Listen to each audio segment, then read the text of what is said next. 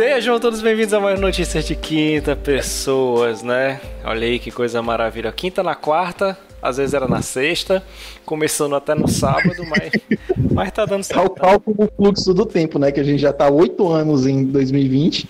É, exatamente. Tal, tal qual quem tá trabalhando em update de Cyberpunk tá até hoje no lançamento de março, né? Mas a gente está firme e forte aqui, né? Seguinte, notícias de quinta, aquele podcast semanal de notícias do setor 7, além das notícias diárias que rolou aqui, comigo, né? André Mesquita roxando essa bagaça, e comigo hoje sempre aquele cara que está numa saga e foi mais tapeado do que 2020, né? O Rômulo, tudo bom, Rômulo? Diga lá, senhor, tudo bem? Tá difícil, viu, mano? Tá difícil. tá difícil. Aquele cara que não é o Marco Gives e não tá preocupado se vai comprar um Switch ou não, porque está jogando no PS4 dele. Maravilhoso. Rodrigo Mesquita, tudo bom, Rodrigo? Tudo bom, tudo bom. Com aquela tristeza pós-fim de jogo, com quase 130 horas de Persona 5, né? O Royal, mas é aquela, aquele vazio existencial que a gente já tem por 2020 mesmo. Aquele vazio, tempo, aquele vazio que a gente, sente, a gente sente normalmente, né, cara? É, Mas, senhores, vazio da alma. entre uma atualização e outra de Cyberpunk, entre um, uma confraternização de final de ano, aí teve notícias, não teve? É, é. Não, mas tivemos algumas coisinhas aí. Teve, né? Então vamos ver aqui começar. A gente separou três notícias bonitinhas. Vamos começar aqui com o quadro. A gente teve o quê, ó? Silent Hill sem o nome é golpe, meu chapa. O Keiichiro Toyama, criador original da franquia Silent Hill, ele anuncia o um novo jogo de terror para 2023 e promete agradar os fãs mais antigos da franquia. Suitão até 2025, velho. Doug Bowser diz que o console da Nintendo chegou à metade da sua vida útil, é isso mesmo. É, e promete que ainda teremos muitos anúncios para o console. Exato. Rodrigo, aperta 13 e confirma. Ora, claro. 13 milhões, babes. Yes, thank you. Cyberpunk, acredite ou não, 2077 vende 13 milhões de cópias mesmo com o reembolso. E é, e mesmo com, obviamente, todos os problemas, se tornou um sucesso de vendas. Exato. Então é isso, a gente vai ter essas notícias para debater hoje. Eu vou começar pela aquela que fez eu mudar tudo que estava escrito na pauta hoje logo. Assim que eu estava terminando ali seis e meia da noite, eu já estava finalizando a pauta e as coisas. E vamos começar para me iludir. Vamos fazer papai de trouxa aqui. Né? o Keiichiro Toyama. Coisa que tu faz bem. É, o Keiichiro Toyama aí, né, que é um dos criadores originais do Silent Hill, né? A gente não pode nem dizer tanto do Team Silent, porque aí depois eu explico um pouquinho como é que funciona essa parada. Aí mais pro dois para frente. Ele criou, ele tava na produção do jogo ali no primeiro que saiu em 1999 e ele, ele já estava no Bouquet Studios, que ele inaugurou esse ano e fez o anúncio hoje dizendo que vai ter um jogo baseado é, naquilo que ele começou a escrever no início, que eram jogos de terror, e vai ser lá para 2023, né? Ele também está aí permeando Siren e outros jogos. No meio disso tudo ele fez Gravity Rush, que é uma coisa completamente fora da curva, quesito terror, mas ele anunciou que para quem for fã da franquia Silent Hill, ele vai curtir jogar esse novo jogo, né? Quando a gente fala fã da franquia, quem jogou ali até mais ou menos o 4, o 5 dá para botar um pouquinho, mas vai, né? Então vou começar aqui para comentar um pouquinho com o Romulo, que é o nosso jogador oficial de jogos de terror aqui. Romulo. Diga lá. Já que o Kojima não vai fazer o Silent Hills e a Konami tá só vendendo máquina de patinco, o que, que tu acha dessa notícia aí, cara? Cara, é um tapa na cara, né, velho? Principalmente porque a Konami tá vindo de uma série de condutas horrendas. E estão tendo até rumores, né, já do Kojima e a Sony tentando meio que interpelar entre os dois, né? Tipo, ó, oh, não, vamos fazer amizade aqui, não, vamos apertar a mão.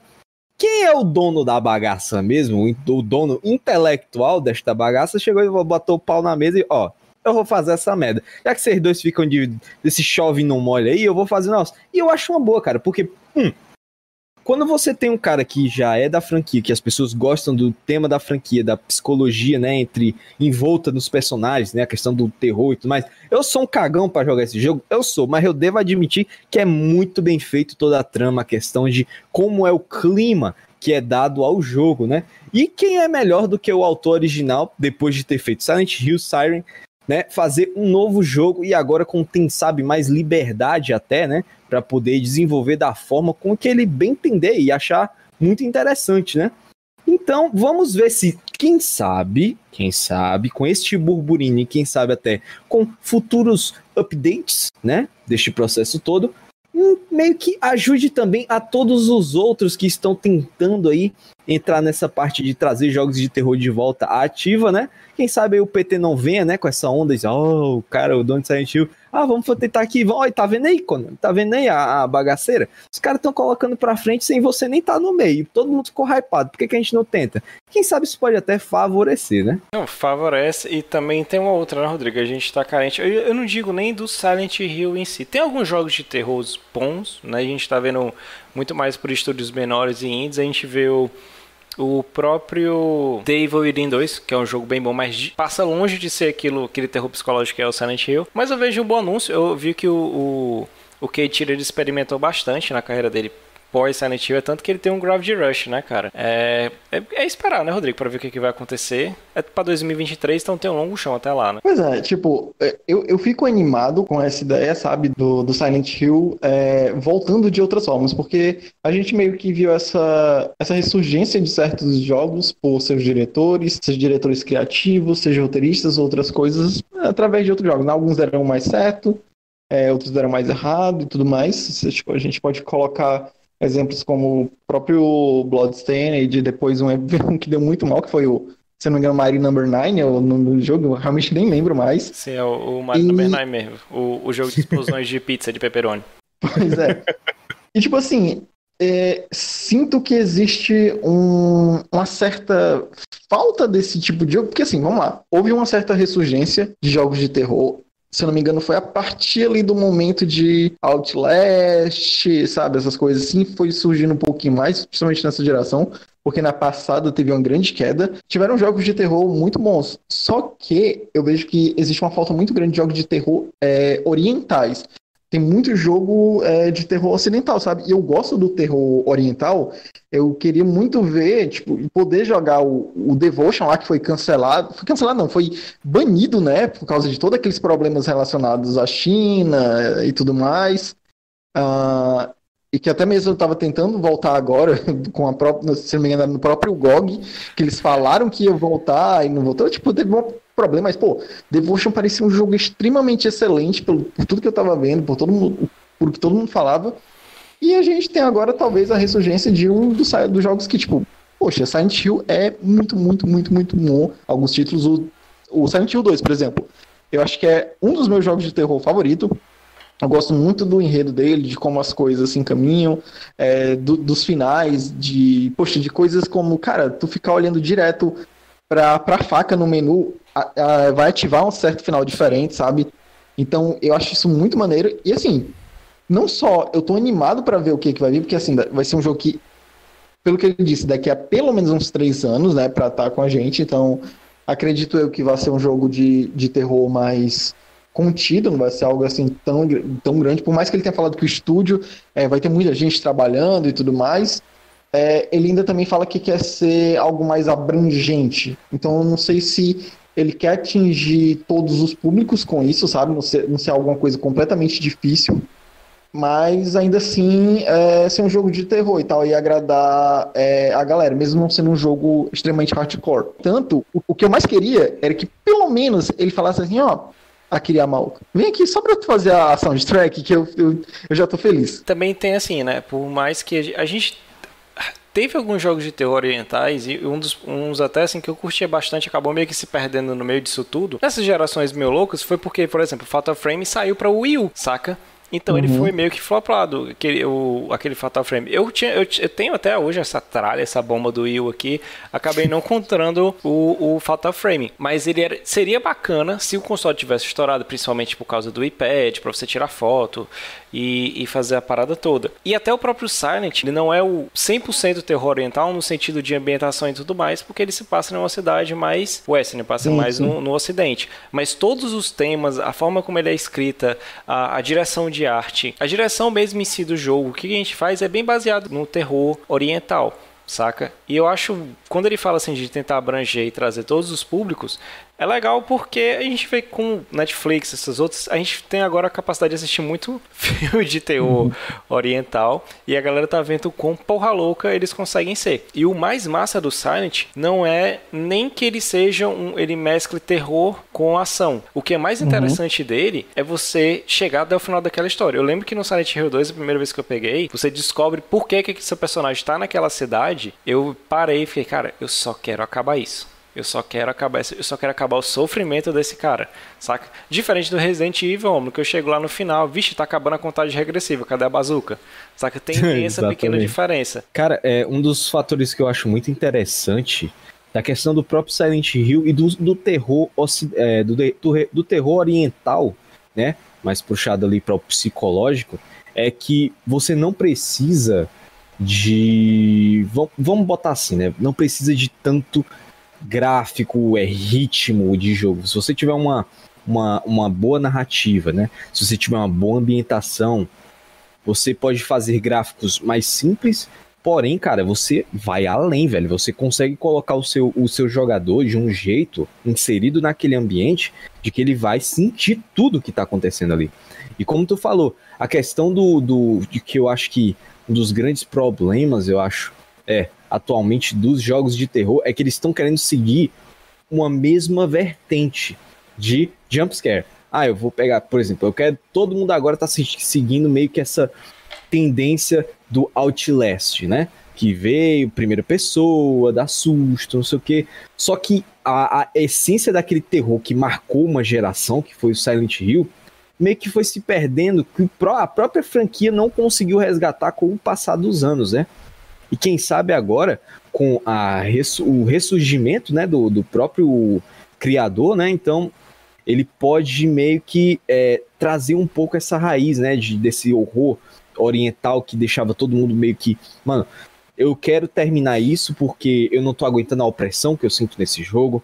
Não é porque eu tô com medo de quando eu for na esquina ali eu vou levar um susto, não. Eu tô com medo dessa de tudo das consequências de que pode rolar aqui. E outra, voltando um pouco no negócio do Fatal Frame, eu acho que, quem sabe, é, essa onda oriental de, de horror possa trazer de volta franquias como Fatal Frame, que meio que foi esquecida ali por causa do flop que foi o Wii U, né, cara? Quem sabe um porte futuro, tanto para PS4 mesmo ainda, ou quem sabe só portes futuros, por um caso, para o Switch, que já que vai ser a próxima notícia que a gente vai falar mais sobre isso. Então, você pode possibilitar outras coisas e trazer esse, esse tipo de narrativa, esse tipo de, de condução de horror, né? Sim, e se só com um pequeno, uma, uma pequena demo no início de uma geração, que foi o PT, né, Rodrigo, lá no PS4, uhum. a gente já viu uma revolução na maneira de jogar jogos. O Romulo falou do jumpscare e as empresas começaram a ver, cara, se eu botar a primeira pessoa nesses gráficos eu vou conseguir assustar mais. E eles casam com até mesmo a galera que hoje é tratada como streamer e produtor de conteúdo, eles viram, opa, isso aqui vai chamar a atenção. Então foi um casamento perfeito para aquela época, né? A gente vê até o Resident Evil se reformulando para trazer jogos nessa pegada, como o 8 que vai estar saindo ano que vem. Mas assim, independente acho que do resultado, o que o Ketiro trouxer, se ele trouxer o Yama, pelo menos o Yamaoka do Team Silent, Não, saca? Aí eu vou e, e eles, e eles conseguirem fazer alguma coisa, ah, tá certo, deixa eu ver isso aqui que o Kojima fez, que o Kojima fez com o PT, deixa eu tentar fazer alguma coisa do que eu fiz que foi bom, do que ele fez que é legal e colocar, saca? Perfeito para mim seria o Keiichiro Toyama, Akira Yamaoka e Jiu-Jitsu. Pronto, aí chapa, fecha. Nossa, É porque, tipo, assim, tem, tem uma coisa que eu acho muito maneira, é, tipo, não é nem exatamente da parte oriental, mas é de orientais fazendo, principalmente, vou botar aqui, japoneses fazendo, uhum. porque existem mais jogos japoneses que eu joguei, é, fazendo coisas de terror, é porque eles conseguem criar ambientações das quais você fica, tipo, sabe? Por exemplo, você pega o, o primeiro Silent Hill, eles usaram limitações do console, né? Por exemplo, para botar a névoa e tudo Sim. mais, porque não tinha como renderizar as coisas e tudo mais. E também o lance de tudo ser enferrujado e por causa de baixa textura. Então, ah, vamos dar uma parada enferrujada aqui que, tipo, já casa com a baixa textura, né? Que vão ser as coisas e, pô, vai ficar maneiro. Sem contar que, tipo, tem muita questão de som, tipo, sabe? Design de som de Silent Hill é muito bom e tudo mais. E o como os personagens de lá são incríveis e esquisitos. Eu digo isso, pra, até o mundo deve entender isso, é por Dark Souls. Cara, Dark Souls, os personagens são todos esquisitos, cara. Tipo, eles são pessoas que você pensa, não, esse aqui é uma pessoa normal, esse aqui tal. Mas a forma como eles falam, a maneira como eles agem, parece que eles estão sempre suspeitos, parece que eles estão sempre é, um mundo à parte. E Silent Hill tinha muito disso, sabe? De figuras das quais pareciam que elas estavam muito à parte daquilo. Sendo que elas estavam a parte daquilo porque a cidade se molda dependendo de como é o psicológico da pessoa. Então isso te, te faz ter vertentes diferentes de como é, os personagens vão reagir e de como tudo está acontecendo. Então, a forma como eles escrevem, como eles criam o terror psicológico, eu acho maneiro. Claro, eu gosto muito do que é o universo de Silent Hill, mas eu quero ver que mais universos essas pessoas que criaram essa mesma obra há muito tempo conseguem criar. Falando em baixa textura, limitações gráficas, né? A gente tem aí um dos consoles que vem numa, numa curva ascendente meteórica, que é o Nintendo Ajudar pra falar de Cyberpunk. Fala, não, você vai falar pro final, né? Pior que ainda nesse console a galera ainda conseguiu rolar o jogo. Mas enfim, é... A gente viu o Nintendo Switch, console dessa geração, meio que não, né? É um console da geração 8.5, né? Se a gente for comparar. tá na própria geração dela. É, ela não tem mais isso. Ela vive no próprio tá mundo. vendo o mundo dela aí. E ele foi lançado ali em 2017, se a gente contar o ano de 17 para frente. E o próximo ano ele tá entrar no seu quinto ano de vida. Só que, como vocês viram, eu reportei quem está inscrito e assina aqui o canal direitinho, viu que eu fiz uma notícia ontem falando, o, só reportando aspas do Doug Bowser, né? E do Furukawa, que eles falaram o seguinte: o console está no ciclo já dele na meia vida, ou seja, se a gente for fazer as contas meia vida, o ano que vem, ele vai ter um console de 10 anos, saca? Então a gente vai ter mais 5 anos de Nintendo Switch, ele já vendeu mais de 63 milhões de unidades, que é muito para esse período de tempo dele. Então, Romulo, ele ainda falou o seguinte: a gente vai ver novos IPs, vai ter novos jogos. Eu espero, porque Metroid eu só tenho um 4. A única coisa que eu sei que é Metroid 4, porque enfim mostraram o 4. Mas tirando isso, se fosse o 4 sozinho, podia ser, até ser o, Quarteto Fantástico. O que me deixa com a pulga atrás do olho é o seguinte: eles falaram a mesma coisa pro 3DS. E morreu, saca? O que, que a gente pode esperar? Principalmente de algo que eu também reportei alguns meses atrás, que foi um leak que falava que ela já estava pedindo para os desenvolvedores começarem a trabalhar em 4K, e nessa mesma semana tinha rolado aquele leak do novo chip Tegra 2 da Nvidia que poderia rodar resoluções 4K ou até mesmo usar o DLSS. Romulo, você vai conseguir comprar o seu Switch antes de sair o Switch 2? acho que sim, viu? Eu acho que sim. Com certeza. Eu vou tentar até comprar amanhã, para ser sincero, né? Eu tô, tô numas negociações aqui no mercado negro, né? Para tentar conseguir comprar um Switch. Mas, cara, é, nesse caso aí, eu acho que pode ser uma versão revisada do Switch. Porque ela falou que o Switch, né? O console Switch ainda tem mais 5 anos de vida, né? Disse, chegou na metade. Vai chegar na metade, então ele vai ter mais alguns anos de vida aí pela frente. É, eu acho que pode ser uma versão revisada, assim como ocorreu com a versão revisada do New 3DS, né, cara? Que ele tinha é, melhorias é, no hardware que possibilitavam rodar outras coisas que os consoles básicos da o 3DS básico não conseguiria rodar. Sendo que no final disso tudo só rolou o Xenoblade, né? O, Xeno, o Xenoblade Chronicles, né? Que foi só o único jogo que eles conseguiram lançar pré com essa exclusividade e o Super Mario o Super Mario World que foi conseguido emular, não sei porquê, só ele só conseguiu ser emulado no New 3DS. Eu acho que além dessa nova revisão do do Switch, né, para poder possibilitar um 4K, usando o DLSS, né, que a gente já vinha reportando que o DLSS está sendo utilizado bastante para os PCs, né? PCs que não conseguem alcançar um desempenho, tipo rodar jogos em 4K a 60 FPS. Então ele usa uma inteligência artificial que vai ali fazer o trabalho bruto e tentar compensar ali para o processador e para a GPU. Então pode ser que seja uma versão do Switch Pro. Vamos botar Switch Pro. Eles provavelmente vão chamar Switch é, Excel ou alguma coisa assim, esses nomes que, que eles usam muito bastante, porque eles já utilizaram o Lite, né? Que já era bem utilizado já nas versões de 3DS e DS, DS Lite. Então, eles provavelmente vão botar um 3DS XL ou, ou um, um Switch XL, alguma coisa assim, com uma roda numa uma, uma tela que pode rodar de 1080 a 4K né? Porque o 3DS, o Switch agora, atualmente, ele só roda 720, se não me engano, a 30 FPS. E olhe lá, dependendo do jogo, se você for jogar o Age of Calamity ele vai rodar a stop motion, né? Então a gente pode esperar aí talvez algumas mudanças. Agora, se eles forem fazer realmente esse mesmo esquema que eles fizeram do 3DS, do novo, que alguns jogos serão exclusivos, eu quero saber como é que vai ser feito, porque não pode prejudicar a grande base do, do Switch que só faz aumentar, entendeu? Então seria um, meio que um tiro no pé dela gerar jogos exclusivos muito bons, né? Tipo, excelentes, porque, um, ela tem que chamar atenção para esse novo console. Então ela tem que trazer jogos que rodem nesse console, ou trazer uma experiência que seja atrativa para a base já atual do Switch e para aquelas pessoas que estavam querendo pegar um Switch, mas ali estava sem saber se pegava o normal, se pegava o Lite, então ele vai ser um novo atrativo. Mas também ele não pode trazer muita coisa boa para esse novo modelo para acabar tirando o brilho do Switch que já vende como água, né? Então, provavelmente ele vai ser mais caro? Vai, mas eu acho que o carro-chefe ainda vai ser o Switch base. Porque o Switch Lite veio e todo mundo dizia, ah, vai ser o Switch Lite vai passar as vendas, e não. O Switch normal continua no topo de vendas, porque o Lite é uma experiência para quem gosta de um portátil.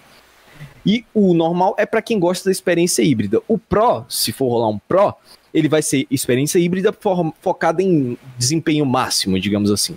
Então, a gente tem que esperar para ver o que, que pode ser isso. Talvez isso role lá quando for, em, provavelmente em 2022, já que ele falou que tá na metade do, da vida, né? Ainda tem mais alguns anos em frente. Então, provavelmente quando chegar literalmente na metade do, de vida do Switch que eles estão pensando, acho que eles lançam o Switch Pro.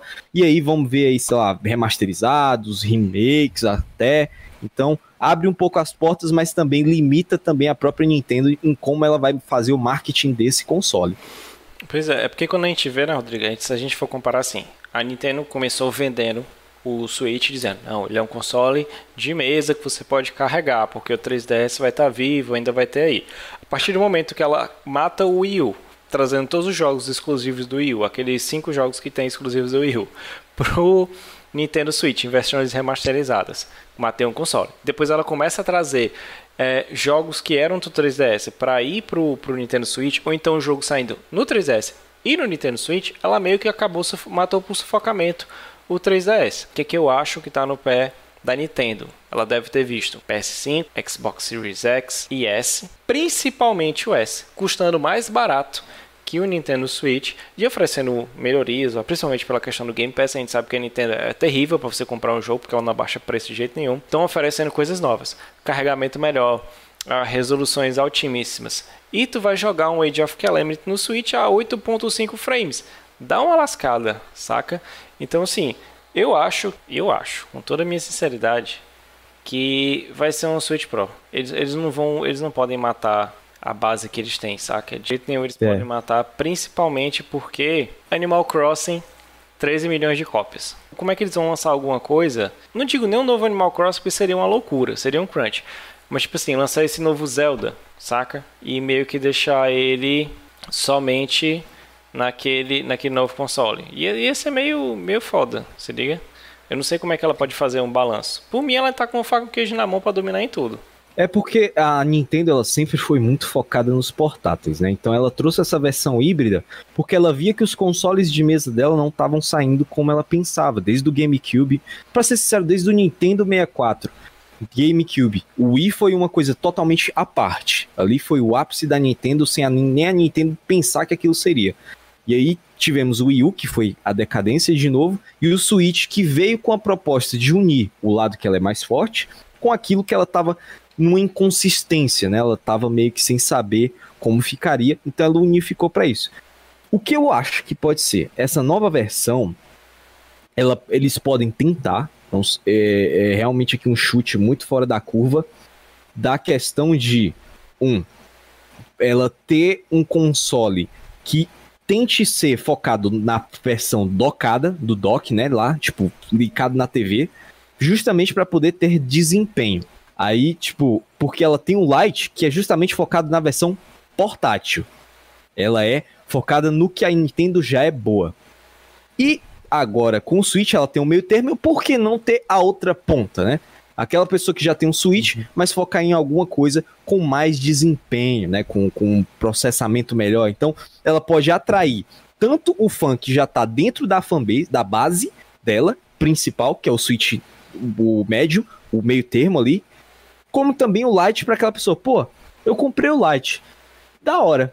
Mas e se eu puder comprar uma versão para poder ficar em casa, já que eu já tenho Lite para poder sair para todo canto, por que, que eu não posso comprar uma versão que é para ficar em casa, que é dedicada em alto desempenho? Então, pode ser um chamativo para a própria dela, porque realmente lançar um console novo no momento que o Nintendo Switch está em ascensão, que principalmente durante essa pandemia, o nível de venda, tanto do Switch como, como tu falou, do Animal Crossing foi absurdo. Seria um tiro no pé da Nintendo fazer um novo console agora.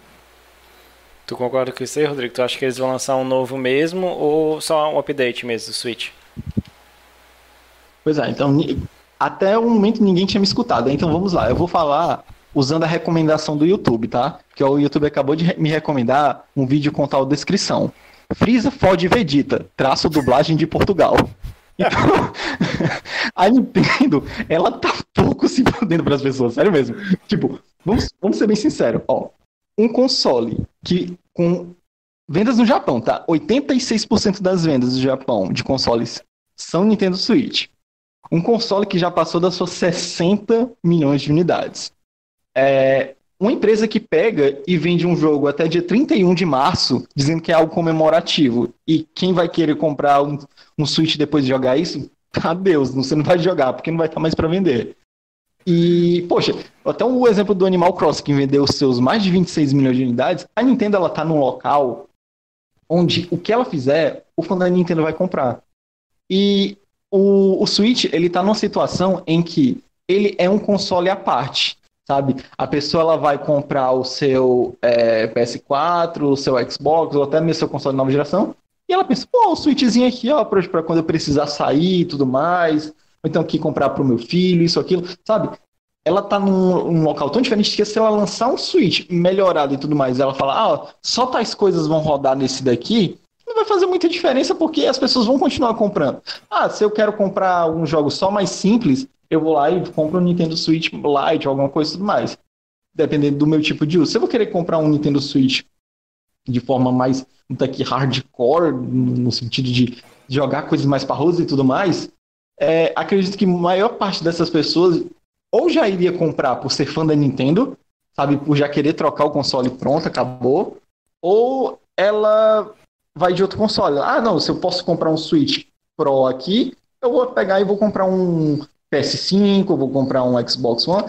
Então, é como a gente mesmo falou no começo, a Nintendo está numa geração à parte e ela está até mesmo num, sistema de vendas à parte, porque nenhum first party a gente pode pegar jogo do ano, The Last of Us Part 2. Ele não vendeu metade do que o, o Animal Crossing vendeu.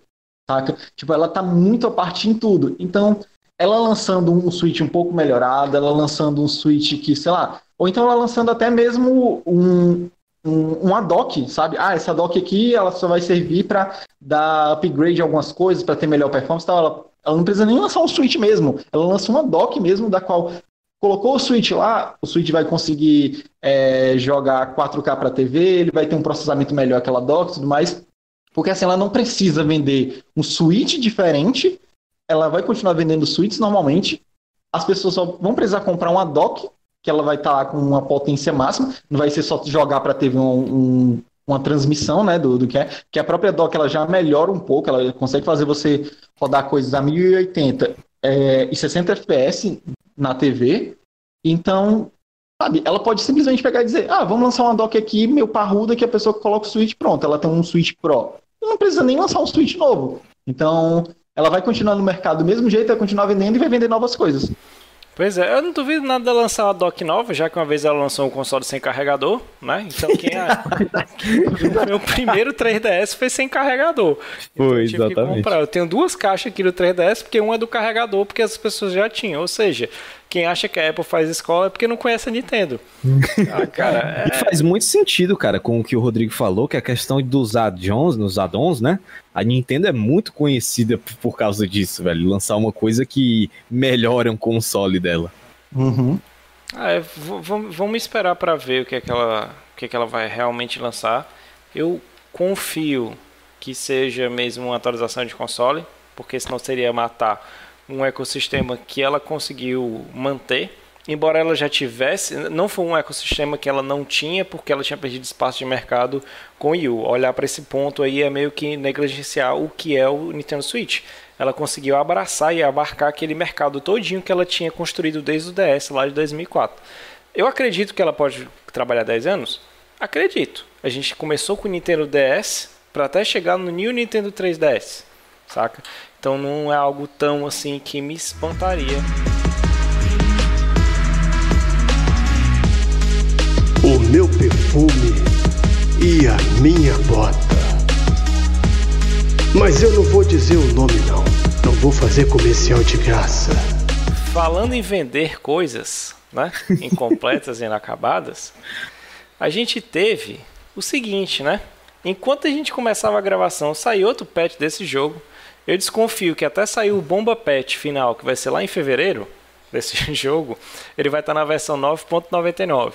Então, lembrando, Cyberpunk 2077, mais uma vez eu estou falando dele aqui, vendeu nada mais nada menos que 13 milhões de cópias. Isso se a gente tirar todos os reembolsos, tá certo? Imagina aí que o jogo vendeu 15 milhões e tiveram 2 milhões de reembolso. Isso aí é o número de vendas finais, ou seja, contabilizadas até o dia 20. A gente está no dia 23, pode ter vendido um pouquinho mais. Está somando versões físicas e digitais, então são para essa quantidade de consoles. São PS4, Xbox One, porque não tem PS5 e nem o Sony X, e PCs, tá certo? São três versões do jogo e eles já descontaram tanto os reembolsos físicos quanto os reembolsos digitais. Se a gente somar, Rodrigo, o jogo foi pago literalmente no lançamento dele, com pré-vendas. Todos os débitos do jogo, de produção e todos os custos foram pagos nesse dia.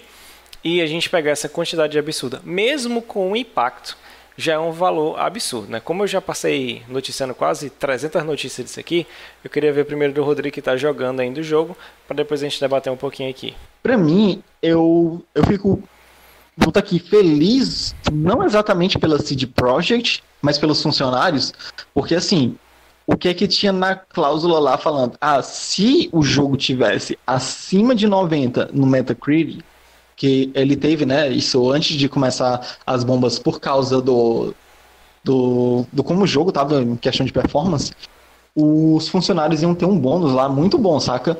É, com, é, meio que, se não me engano, era algo relacionado às vendas. Tipo, vamos supor que vendesse 20 milhões tal parte, porcentagem das vendas iam para os é, desenvolvedores.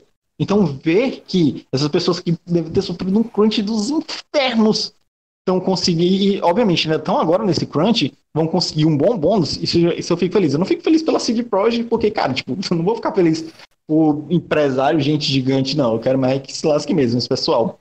E assim, uh, o jogo ele é bom, ele é, um, é realmente um jogo bom, só que ele é um jogo incompleto, sabe? Ele é, ele é um jogo que, sendo bem sincero, eu joguei mais para ver o, o, os adgastes da situação, de ver como é que tá é, todo o problema de performance e tudo mais, do que, poxa, ah, tô aqui empolgado com, com Cyberpunk. E eu tô gostando, eu tô gostando do jogo, mas o maior é, interesse mesmo era ver e entrar nessa bolhazinha de pessoas que estão é, vendo em primeira mão o que está acontecendo antes dos pads. E obviamente não queria sair reclamando sem jogar né, do, do jogo. Sem contar que é, eu acho um número até bem impressionante, porque assim, tipo, 13 milhões é muita coisa. Sem contar o fato de que o jogo parou de ser vendido na, na PlayStation Store. Então, é, eu não lembro quando foi a data, mas já tem um tempo que ele está sem vender lá. E assim, para ele ter alcançado isso, mesmo recebendo reembolso, mesmo sem estar tá sendo vendido nas maiores plataformas, que o PlayStation tem seus mais de 100 milhões de, de consoles vendidos, cara, é um número muito, muito, muito, muito grande mesmo. Pois é, né, Romulo? E a gente vai fazer amanhã uma semana que ele foi removido, né? Ele foi removido literalmente assim que a gente acabou notícias de quinta. Cara, ah, eu não sei se tu acredita nessa teoria também que o fato desse marketing da galera fazer, o um marketing negativo, dizer que o jogo tá dessa forma, tá ruim, tá isso, aquilo, pode ter contribuído também. A gente viu que o Last of Us vendeu bastante por causa disso. Muita gente falou que o jogo tava ruim, que não sei o que, que botou uma coisa. Aquela galera que não faz uma redação no Enem direito e também não sabe interpretar texto reclamando. E isso ocasionou um, número X de vendas, a gente sabe de, dessa questão. Uh, tu acha que isso chegou a influenciar algum ponto ou outro? Não sei se surpreende tanto esse número, a não ser porque também a gente sabe que ele é um dos jogos mais aguardados, como eu sempre falo, do ano e também barra geração, saca? É o jogo que estava todo mundo esperando. A galera estava jogando The Witcher 3 e já estava esperando esse jogo. Tinha easter eggs no The Witcher 3. O que que tu acha dessa notícia? Extremamente preocupado com o pobre dos devs que estou trabalhando até agora? Cara, com os desenvolvedores eu posso dizer, eu tô preocupado, porque todo dia praticamente tá saindo alguma coisa nova e são muitas linhas de código, tipo, patches de 16 GB, de 10 GB, então essa galera é, não, quem tá trabalhando mais agora, provavelmente é a galera de programação. Então eles estão varando noite, velho. Eu fico muito preocupado pela saúde mental deles, né, cara? Porque eu acho que a pressão deve estar tá maior agora do que antes mesmo do jogo lançar, porque eles têm que fazer o jogo tá bom para poder ele voltar para PSN. Porque querendo ou não, a CD Projekt está numa loucura para poder tentar fazer esse patch dar certo, para poder voltar a vender. E eu acho que grande parte dessas vendas teve sim aquela galera que foi a questão do de ser curiosa, né? Tipo, será que o jogo tá tão ruim assim para poder tá sendo retirado de todo canto? Ah, eu vou comprar antes que saia, porque eu tenho que ter essa experiência diferente aí. Tem a galera que compra por isso mas eu acho que é mais por conta da, da divulgação desse jogo e do hype que foi gerado ao redor dele com o passar dos anos, porque não foi um hype de tipo, ah, tivemos a data de lançamento do Cyberpunk, bom, o hype começou. Aí não era, é de anos anteriores, né? quando The Witcher saiu, tava saindo, não tinha nem saído, eles já tinham anunciado o jogo, pessoal, caralho, já? Caraca, a CD Projekt está trabalhando já no outro jogo, como é que vai ser isso, parará? E aí o que que acontece? foi se falando, não, o Cyberpunk tá chegando e sempre se alimentando. E de vez em quando, é quando realmente mostraram o Cyberpunk de volta, o hype que tinha sido colocado lá na época dos do anúncio do jogo, para dizer que ele existia, ou que ele iria existir, aumentou fantasticamente, entendeu? Então, talvez possa ser esse o motivo de ter tantas vendas. E por, pela própria CG ter, durante todo o processo de desenvolvimento, principalmente na reta final, fazendo vários diários, né, para poder mostrar como é que estava o jogo, mostrar como estava sendo feito, como estava o jogo, o desempenho do jogo, né? Então a gente pode meio que também alegar esse, esse fato. Agora é saber, né, cara, que com certeza as vendas vão aumentar. Por quê? Porque quando o jogo voltar para PSN estiver num modo jogável, estável, muita gente vai recomprar o jogo depois dessas, desses, desses refunds, desses refunds, desses reembolsos, porque muita gente devolveu o dinheiro, porque, cara, eu não vou ficar com dinheiro, eu posso comprar em um jogo, é fim de ano, tem promoção, eu posso comprar outras coisas, enquanto esse jogo aqui tá sendo é, ajeitado. Ou às vezes o cara dá reembolso só por via das dúvidas, para quando voltar já ter o dinheiro e já comprar de novo. Então pode ser que essas vendas aumentem mais ainda com essas implementações desses novos patches, né? Não, aí acontece até o caso do, do Gabriel, que era inscrito nosso, que o cara cancelou, depois comprou de novo. E part... até o momento eu não sei porque foi relato do Xbox. Né? No, no, PS4 parece que deu uma melhoradinha, no PS5 também, para dar umas crachadas a cada hora, mas nada que fosse assim, oh meu Deus do céu, tá um jogo jogável. Com relação a se ele vai estar tá jogável ou não, eu acho que é tipo assim, jogar por uma data que fique, ah, cara, eu acho que daqui para fevereiro dá para corrigir. Por quê? A gente tem que levar em consideração que ele é um jogo gigantesco, ele é um jogo de escopo gigante. E eu tava até falando com o Caveira que já participou aqui, foi o seguinte, cara, imagina o trabalho que esses caras estão tendo para procurar no meio. É tipo, literalmente procurar a agulha no palheiro, cara. Pra saber o que, que tá acontecendo isso tudo. Não é à toa que meio que semanalmente estão saindo aí patches de, de 17. 17 em 17 GB tu vai ter que comprar um HD externo pro teu PS4 e Xbox One.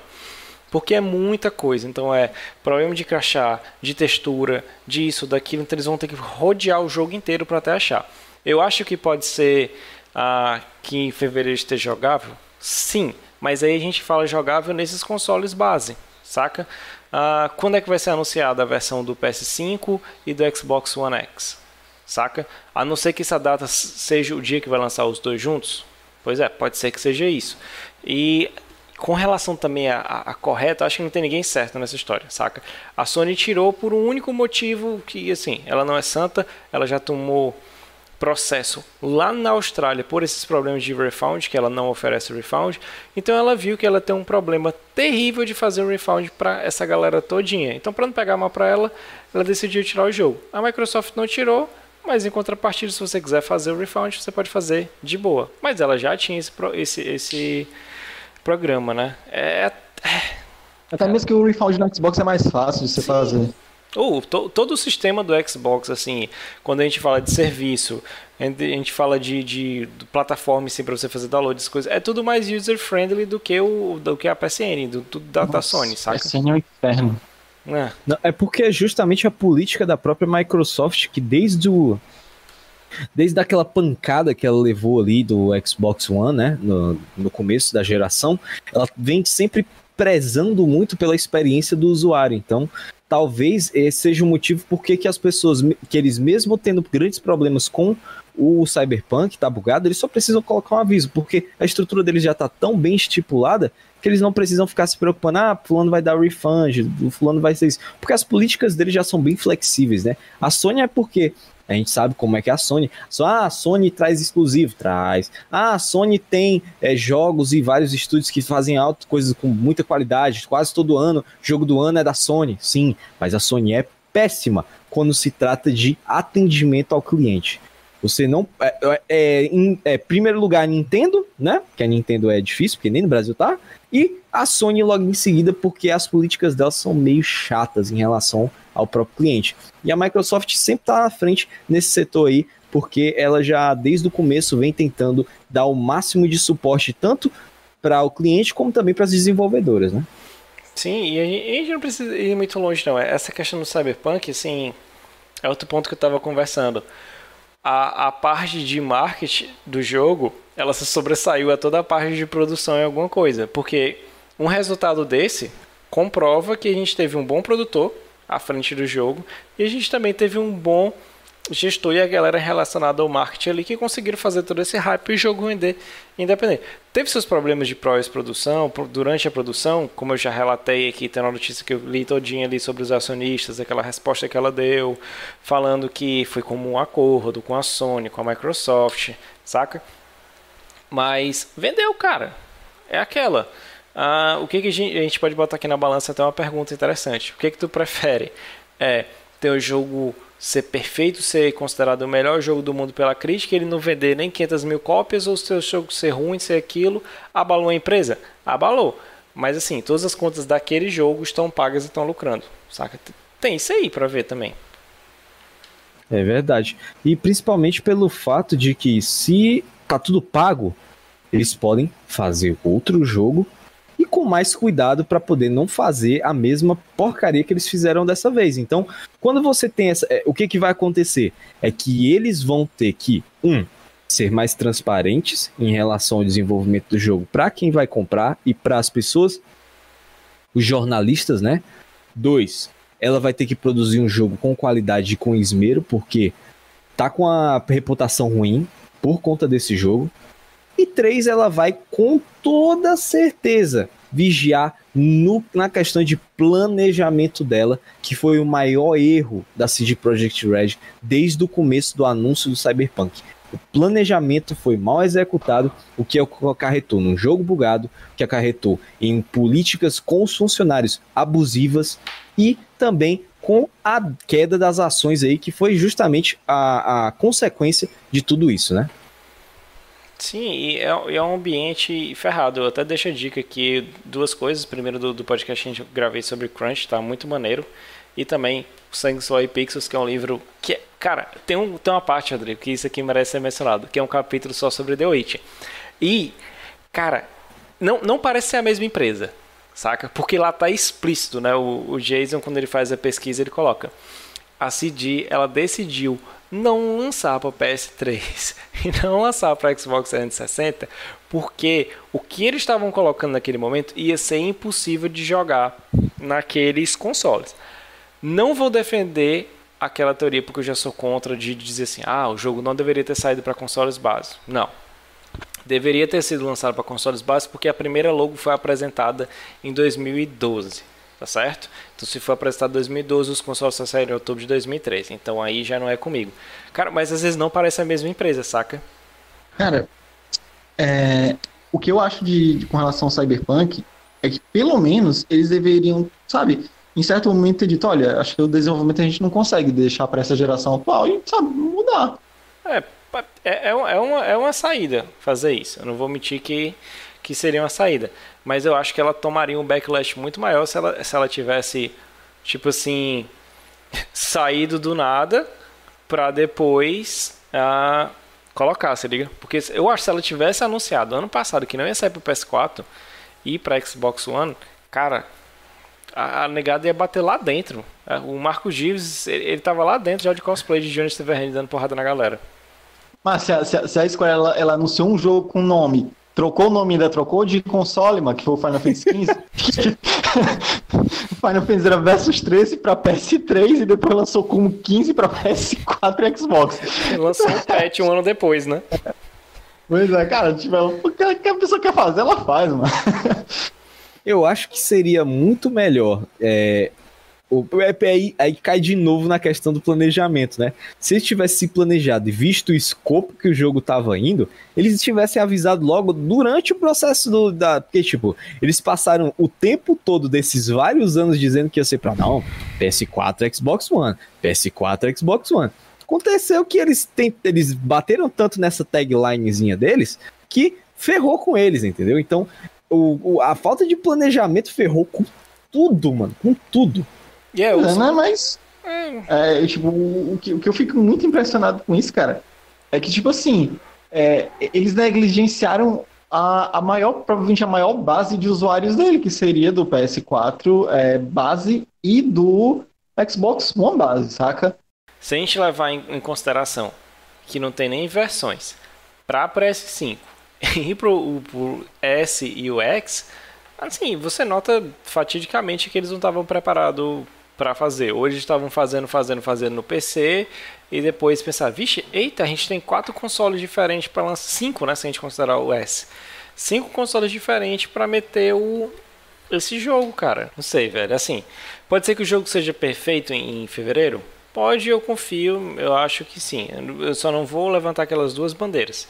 A primeira que deveria ser cancelado e a segunda que, olha, o The Witcher melhorou depois. Sim, melhorou depois, mas The Witcher já tem 5 anos. Então eu não espero nada mais, nada menos que um jogo Mas sem esses o The problemas. Witcher teve que ser consertado porque ele tá rodando num Switch, velho. Então ele teve tempo. É, não, não tem nem como, né? E tem gente que tá rodando Cyberpunk no Switch, porque, porque não? Por que, que The Witcher não vai rodar, né? No final, eu, assim, a única coisa que eu quero é tipo que o jogo seja bom, sabe? Não tô, tô torcendo contra o jogo, não. Eu quero que ele esteja jogável, que as pessoas consigam jogar. Porque teve muita gente que esperou esse, esse jogo, sabe? Tem muita gente que Sim. gosta desse universo cyberpunk. Então eu espero que no final o jogo fique bom. Eu, eu acho que ele vai ficar, né? Acho que ele vai ficar bom. Não, é- não é tão difícil consertar ele do que fazer dois vídeos na semana. Mas, Rômulo, Rodrigo, é isso? É isso. É, isso. sim. Rômulo, você tem um minuto pra dar um recado enquanto você procura Switch aí na internet. Vambora, vamos lá, vamos ser rápido. Primeiro que hoje não teve a live de. de... Tá, porra, aí eu rápido, que eu faço eu travo. Não teve a live de, de Shingeki, então Graças vai ficar para o sábado, né?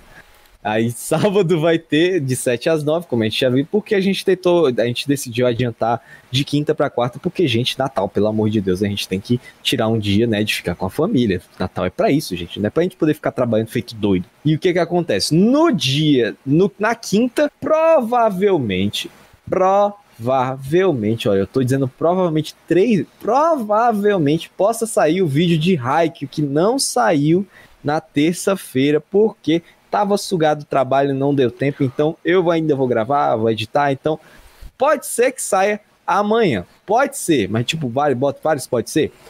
E aí, na sexta teria a nossa live, eu acho que ainda vai ter, dependendo de como for os capítulos, né? Sair o capítulo, se sair alguma coisa, por questão do Natal, mas pode ser que saia dependendo aí das scans, né? Se tiver vazado scan aí, que todo mundo falou que não, vai sair o capítulo do, do One Piece, não, vai sair aí o capítulo do, do, do Boku no Hero. É provável que vá sair agora.